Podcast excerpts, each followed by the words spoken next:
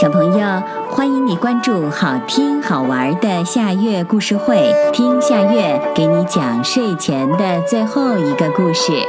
你准备好了吗？现在夏月故事会开始啦！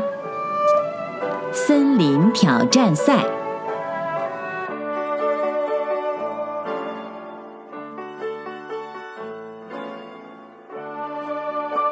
森林里每年都要举行森林挑战赛，谁赢得冠军，谁就是森林之王。那一天，所有的动物都会赶来参加比赛。不过，年复一年，每次比赛的冠军都是大象。今天又要举行森林挑战赛了。鼹鼠醒得很早，它躺在柔软的床上，琢磨着今年比赛会比什么呢？虽然赢的希望很小，不过他决定还是去试一试。当森林之王可是每个人心底最大的愿望。鼹鼠背上背包，兴冲冲地出发了。刚出洞口没多远，鼹鼠的眼睛就被阳光刺得好难受。一不小心，它踩着了一个软乎乎、毛茸茸的东西。哎呀，是一只鸟！鼹鼠惊叫起来，它好像昏过去了。鼹鼠连忙蹲下身，给鸟儿喂了一些水。鸟儿醒了，说：“谢谢你，刚才我飞得太高了，脑袋撞到了天上。”鼹鼠说：“我要去参加森林挑战赛，如果你愿意待在我的背包里，我会好好照顾你的。”鼹鼠背着鸟儿，边走边和鸟儿聊天。每年挑战赛都有一个挑战主题，去年是谁的耳朵最大？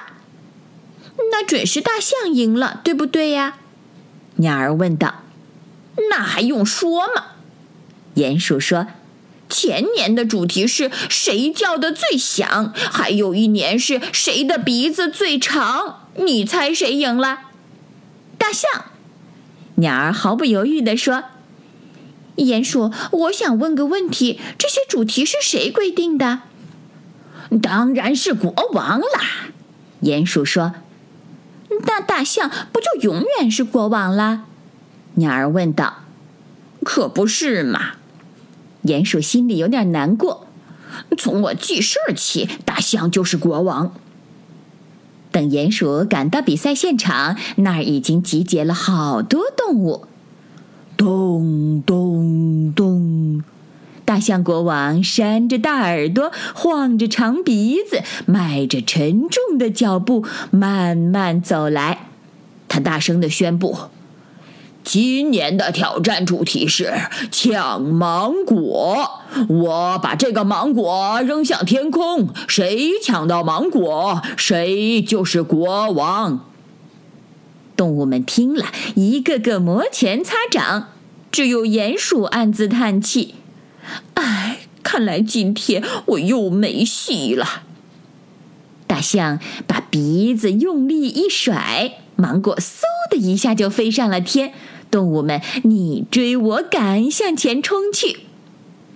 老虎冲在最前面，它仰着脖子，嘴张得大大的，巴不得一下就抢到芒果。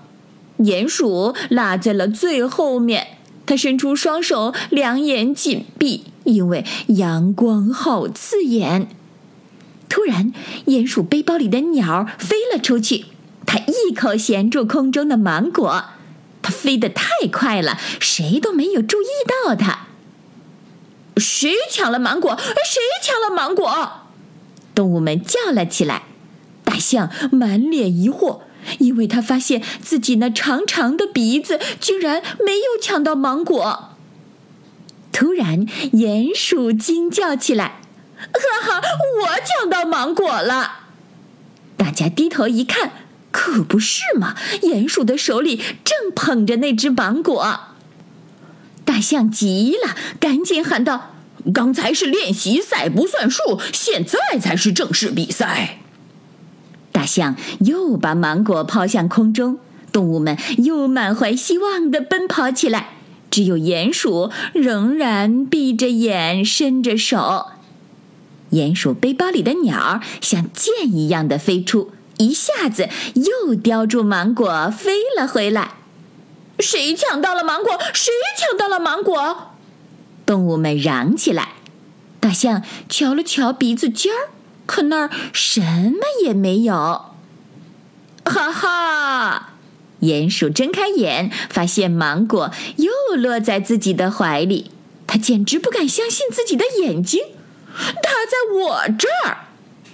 大象气坏了，大声的叫着：“不算，不算！刚才我没准备好，我们再比一次。”这不公平！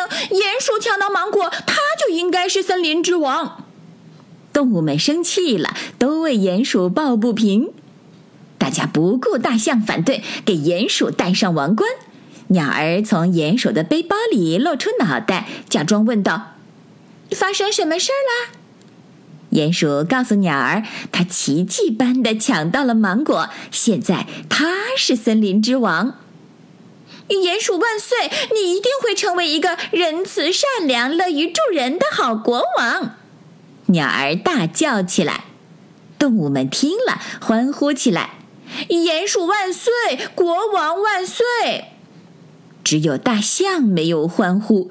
它晃动着长鼻子，好像芒果还会出现在那儿似的。小朋友，这个故事的名字是《森林挑战赛》，这也是今天的最后一个故事。现在到了该睡觉的时间，好好的睡一大觉，做个美梦。我们明天再见啦，晚安。